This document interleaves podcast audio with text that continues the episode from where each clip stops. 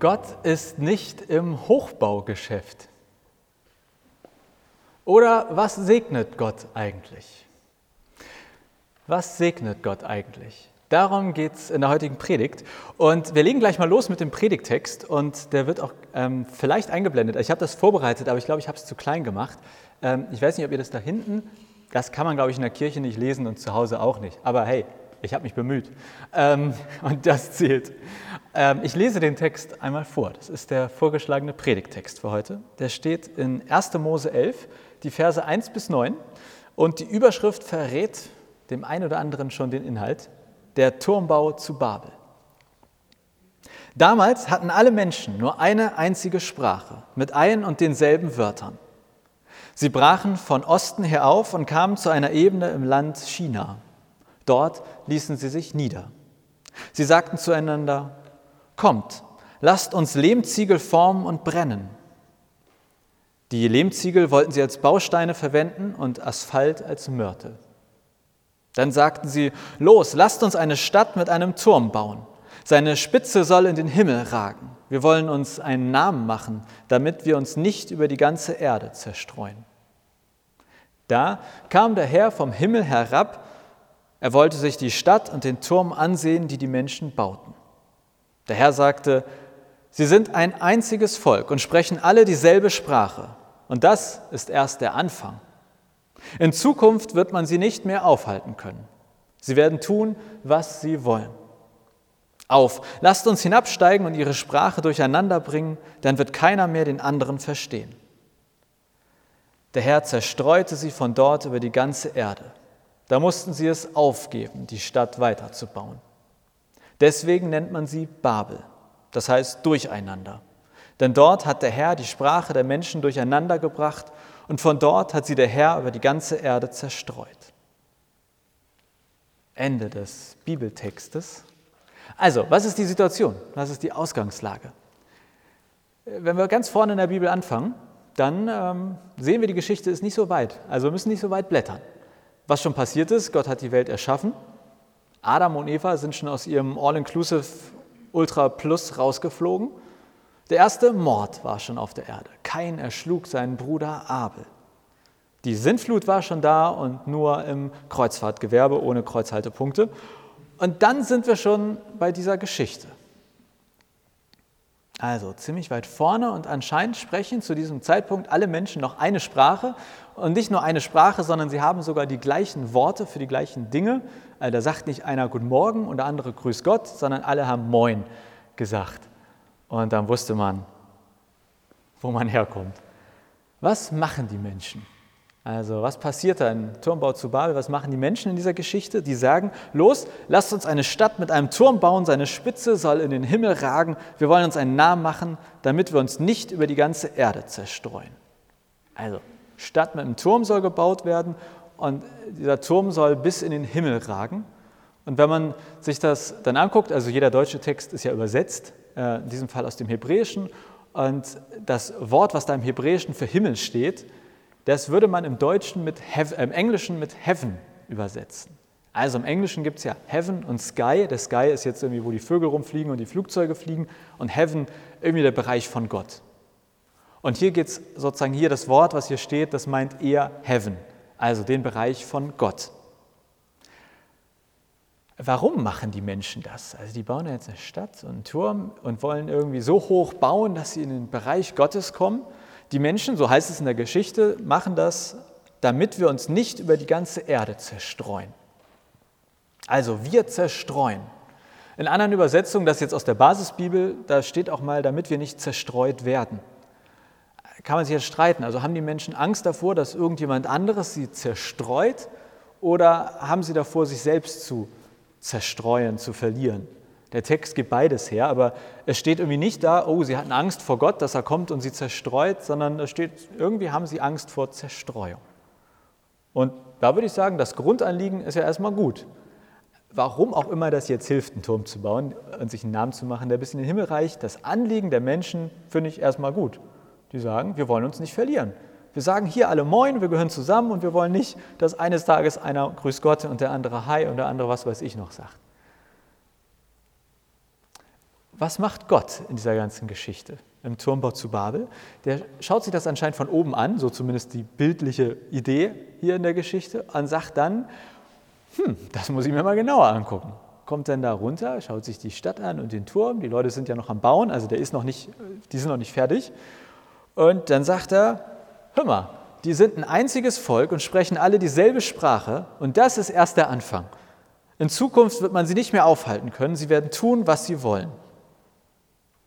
Und dann bringt Gott die Sprachen durcheinander, die Menschen verstehen sich nicht mehr und Gott zerstreut die Menschheit über die ganze Welt. Also warum macht Gott das? Die Menschen die haben diese, diesen Turm gebaut, weil sie gesagt haben, wir wollen uns nicht verlieren, wir wollen irgendwie zusammenbleiben. Auch wenn mir noch nicht klar ist, warum das dabei hilft. Aber ist ein anderes Thema. Und Gott kommt jetzt runter und sagt, nee, finde ich nicht gut. Warum findet er nicht, das nicht gut? Oder was findet er daran nicht gut? Ich glaube, also immer nur meine Interpretation, aber ich glaube, so wie ich das lese, ist für Gott erstmal das Entscheidende, ein Volk, eine Sprache. Ich glaube, den Turm findet er gar nicht so schlimm, aber ähm, der ist wie so ein Symptom. Ich glaube, am Turm erkennt Gott, wozu der Mensch in der Lage wäre. Das Potenzial quasi. Und ich finde das Spannende, dafür können die Menschen ja nichts. Also, ich sag mal, dass die Menschen dieses Potenzial haben, dass die alle eine Sprache sprechen, dass alle Moin sagen, das haben die Menschen sich ja nicht überlegt. Die haben sich ja nicht hingesetzt und gesagt, so, jetzt machen wir mal eine Weltsprache, jetzt lernen wir mal alle Englisch, sondern das ist die Schöpfung Gottes. Also Gott hat die Menschen so geschaffen mit einer Sprache und sogar mit den gleichen Worten für die gleichen Dinge. Die Menschen nutzten hier also das Potenzial, was Gott ihnen gegeben hat, und Gott sagt, nee Leute, so war das nicht gedacht. Was Gott hier macht, ist, er korrigiert seine Schöpfung. Und ich würde sagen, das macht er nicht zum ersten Mal. Also wenn man quasi nur von vorne der Bibel bis zu diesem Turmbau zu Babel liest, dann scheint das so ein gewisses Motto bei Gott zu sein. Schöpfungskorrektur.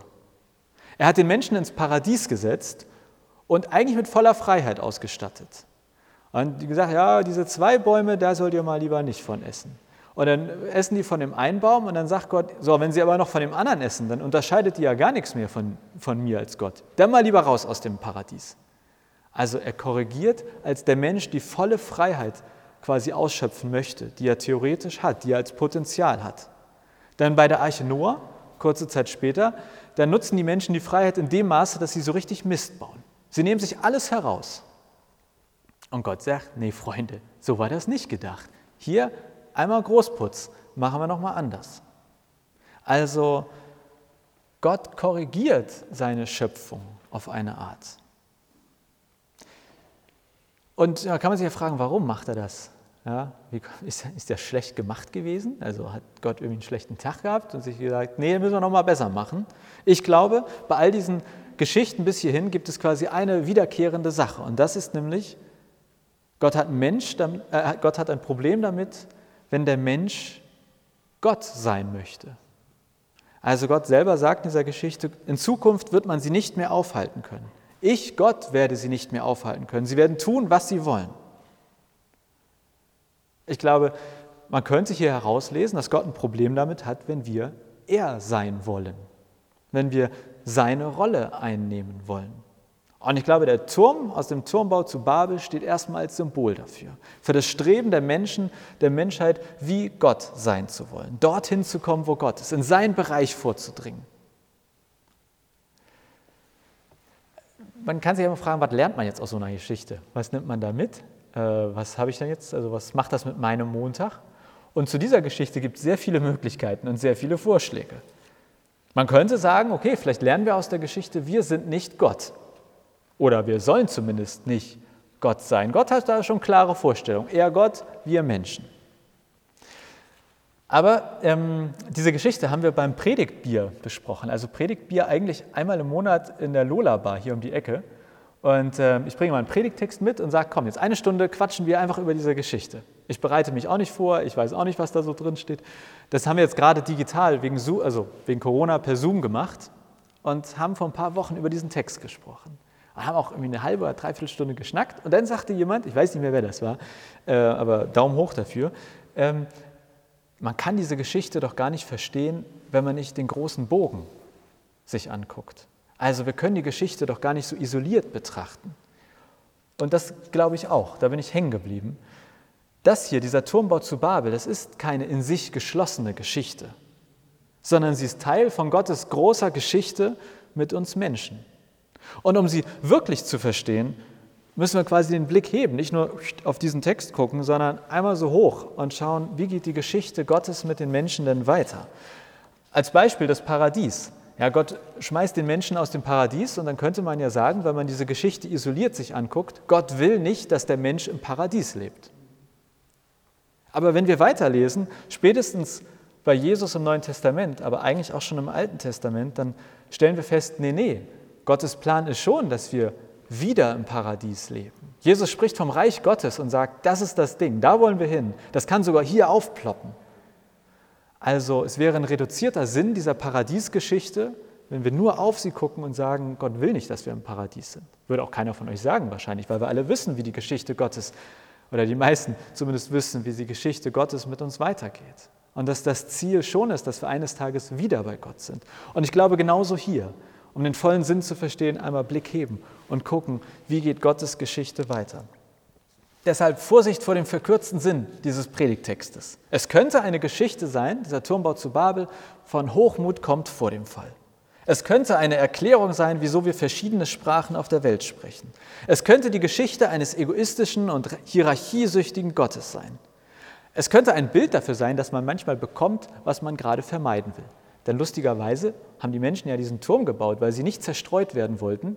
Und was war die die Folge, sie wurden zerstreut, weil sie den Turm gebaut haben. Das ist ja auch schon ein bisschen lustig in sich. Also hätten sie nicht den Turm gebaut, wäre gar nichts passiert. Aber ich glaube, der volle Sinn dieser Geschichte erschließt sich erst, wenn wir den Blick heben. Und wir heben den Blick jetzt mal und schauen auf Pfingsten. Heute das Pfingstfest. Wir feiern Pfingsten und wir feiern an Pfingsten ein Ereignis, das in der Apostelgeschichte beschrieben ist. Also wir haben unseren Blick gehoben und ziemlich weit in der Bibel äh, weitergeguckt, bis ins Neue Testament, das fünfte Buch im Neuen Testament. Und ich möchte jetzt einmal vorlesen, ähm, was an diesem ersten Pfingstfest passiert ist. Und äh, vielleicht, ähm, also hört gerne zu und vielleicht verknüpft sich sozusagen in eurem Kopf schon dieser Turmbau zu Babel mit dem heutigen Pfingstfest. Also ich lese aus der Apostelgeschichte. Als das Pfingstfest kam, waren wieder alle zusammen, die zu Jesus gehörten. Plötzlich kam vom Himmel her ein Rauschen wie von einem starken Wind. Das Rauschen erfüllte das ganze Haus, in dem sie sich aufhielten. Dann erschien ihnen etwas wie züngelnde Flammen. Die verteilten sich und ließen sich auf jedem einzelnen von ihnen nieder. Alle wurden vom Heiligen Geist erfüllt. Sie begannen in fremden Sprachen zu reden, ganz so, wie der Geist es ihnen eingab. In Jerusalem lebten auch fromme Juden aus aller Welt, die sich hier niedergelassen hatten. Als das Rauschen einsetzte, strömten sie zusammen. Sie waren verstört, denn jeder hörte sie in seiner eigenen Sprache reden. Erstaunt und verwundert sagten sie, sind es nicht alles Leute aus Galiläa, die hier reden? Wie kommt es, dass jeder von uns sie in seiner eigenen Muttersprache reden hört?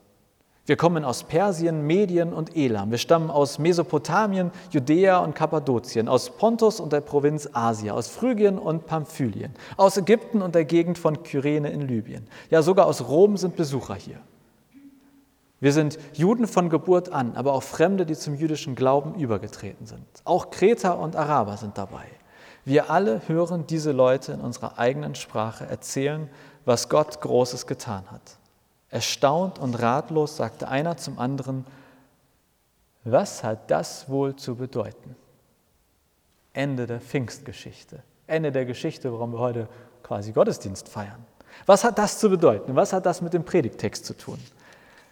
Also was hier passiert ist am Pfingstfest, die Christen und Christen, die waren versammelt und dann kam der Heilige Geist auf sie herab. Wir haben eben in der Lesung quasi, war sozusagen die Vorgeschichte zu dem mit dem Heiligen Geist. Und dann haben die Leute, diese Christen und Christen, geredet und das war anscheinend total kurios, weil die alle in ihrer eigenen Sprache gesprochen haben und die umstehenden Leute haben es in ihrer jeweils eigenen Muttersprache gehört. Also als würde ich hier Deutsch sprechen und wenn quasi jeder von euch aus einem anderen Land mit einer anderen Muttersprache käme, und ihr könntet auch gar kein Deutsch, würdet es in der jeweiligen Sprache verstehen. Also, wenn Samu aus Russland kommt, dann würde er jetzt gerade in seinem Kopf meine Worte auf Russisch hören und sich wundern, wie kann das sein, dass Jonas auf Deutsch spricht und ich das auf Russisch hier höre, in meiner Muttersprache. Und ich finde die Verbindung zum Turmbau zu Babel deshalb so spannend, weil erstmal ist hier die gleiche Ausgangssituation. Also im Prinzip wird dieser, in dieser Apostelgeschichte festgehalten, es ist so, wie es am Ende vom Turmbau zu Babel war. Überall in der Welt sind Menschen, die sprechen verschiedene Sprachen. Hier wurden ja etliche aufgezählt. Und die verstehen sich nicht so richtig. Äh, also die wissen zwar voneinander, aber verstehen sich nicht. Das Grundsetting aus dem, der Turmbau zu Babel-Geschichte ist auch quasi dann das, die Voraussetzung für diese Apostelgeschichte. Und der entscheidende Unterschied ist, jetzt verstehen sie sich aber doch wieder. Also am Ende des Turmbaus zu Babels, tote Hose beim Verstehen. Jetzt Heiliger Geist, Pfingstgeschichte, sie verstehen sich wieder. Und es gibt zwei Unterschiede in der Geschichte, warum ich glaube, warum sie sich jetzt wieder verstehen. Also, weil das Kuriose ist ja, äh, in beiden Geschichten ist Gott der Entscheidende. Also in der einen Geschichte, da sagt Gott, ihr versteht euch nicht mehr. In der Pfingstgeschichte sagt er, so, hier, Heiliger Geist, ihr versteht euch doch wieder. Und ich glaube, diese zwei entscheidenden Unterschiede sind Motivation und Ziel. Motivation und Ziel. Beim Turmbau zu Babel, da hatten die Menschen die Motivation aus sich selbst heraus. An Pfingsten war die Motivation aus Gott heraus. Beim Turban zu Babel, da wollten die Menschen, da haben sie gesagt, wir wollen uns nicht zerstreuen. Beim Pfingstfest hat keiner gesagt, wir wollen irgendwas. Die sind zusammengekommen und waren wahrscheinlich auch ziemlich perplex, was da los war. Nicht die Sache beim Turmbau zu Babel war schlecht oder fand Gott, glaube ich, schlecht, sondern die Motivation, der Grund, warum die Menschen dort etwas gemacht haben. Und das Ziel. Beim Turmbau zu Babel oder auch beim Paradies, bei all diesen Schöpfungskorrekturgeschichten, da hat war das Ziel immer auf uns selbst, auf die Menschheit gerichtet. Wir wollen uns nicht zerstreuen. Wir wollen, dass wir uns nicht zerstreuen. An Pfingsten war es auf Gott ausgerichtet. Denn die Menschen haben von Gottes Wundern erzählt. Also, sie haben erzählt, wie toll Gott ist. Motivation und Ziel. Turmbau zu Babel, aus uns heraus, aus den Menschen heraus und auf den Menschen gerichtet. Steht auf der einen Seite, findet Gott nicht so gut, Pfingstgeschichte aus Gott heraus und auf Gott gerichtet. Und deswegen bin ich am Ende bei diesem Predigtext bei der Frage hängen geblieben, was treibt uns eigentlich an?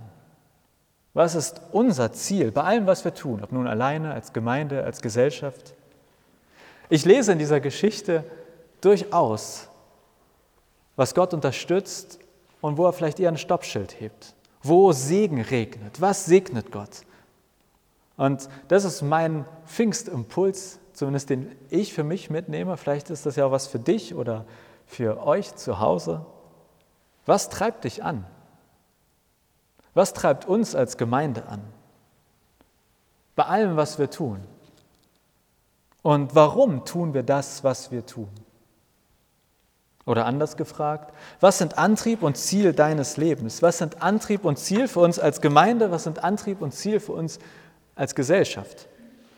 Ich glaube, Segen regnet immer da, wo wir mit Gott unterwegs sind, wo wir gemeinsam beten, wie die Christen und Christen vor knapp 2000 Jahren, wo wir uns von Gottes Energie, dem Heiligen Geist, erfüllen lassen, wo wir gemeinsam beten und sagen, so Gott, hier bin ich, wo soll es lang gehen? Deshalb ist dieser Text für mich am Ende eine Motivation zu beten. Gott schenkt mir deine Energie. Gott sag an, was du mit mir vorhast. Gott schenkt uns als Gemeinde deine Energie und sag uns, was du mit uns vorhast. Ich weiß nicht, ob es das Wort gibt, Pfingstgebet, aber wenn nicht, möchte ich es hiermit erfinden. Das ist mein Pfingstgebet für uns, für mich, vielleicht für dich ganz persönlich. Ein Gebet. Gott schenkt mir deine Energie. Gott sag an, was du mit mir vorhast. Wir haben jetzt gleich, gleich spielt Akemi ein paar Minuten Musik. Und vielleicht, ob nun zu Hause oder hier vor Ort, ist das ja etwas, wo du sagst, ja, zum ersten Mal, ganz neu oder mal wieder, möchte ich genau dieses Gebet sprechen. Gott, hier bin ich. Schenk mir deine Energie und sag mir, wo es lang geht, Gott schenkt mir deine Energie und sag an, was du mit mir vorhast. Und ihr könnt gerne, wenn ihr zu Hause jetzt gleich Lust habt, in die Chats Gebete schreiben, per Zoom oder YouTube. Hier vor Ort könnt ihr auf einen Zettel ein Gebet aufschreiben, wenn ihr wollt, und das hier vorne sozusagen unter diese Kerzen legen oder auch einfach eine Kerze anzünden. Und äh, nach ein paar Minuten Musik lesen wir die Gebete, oder zumindest eine Auswahl der Gebete auch laut vor.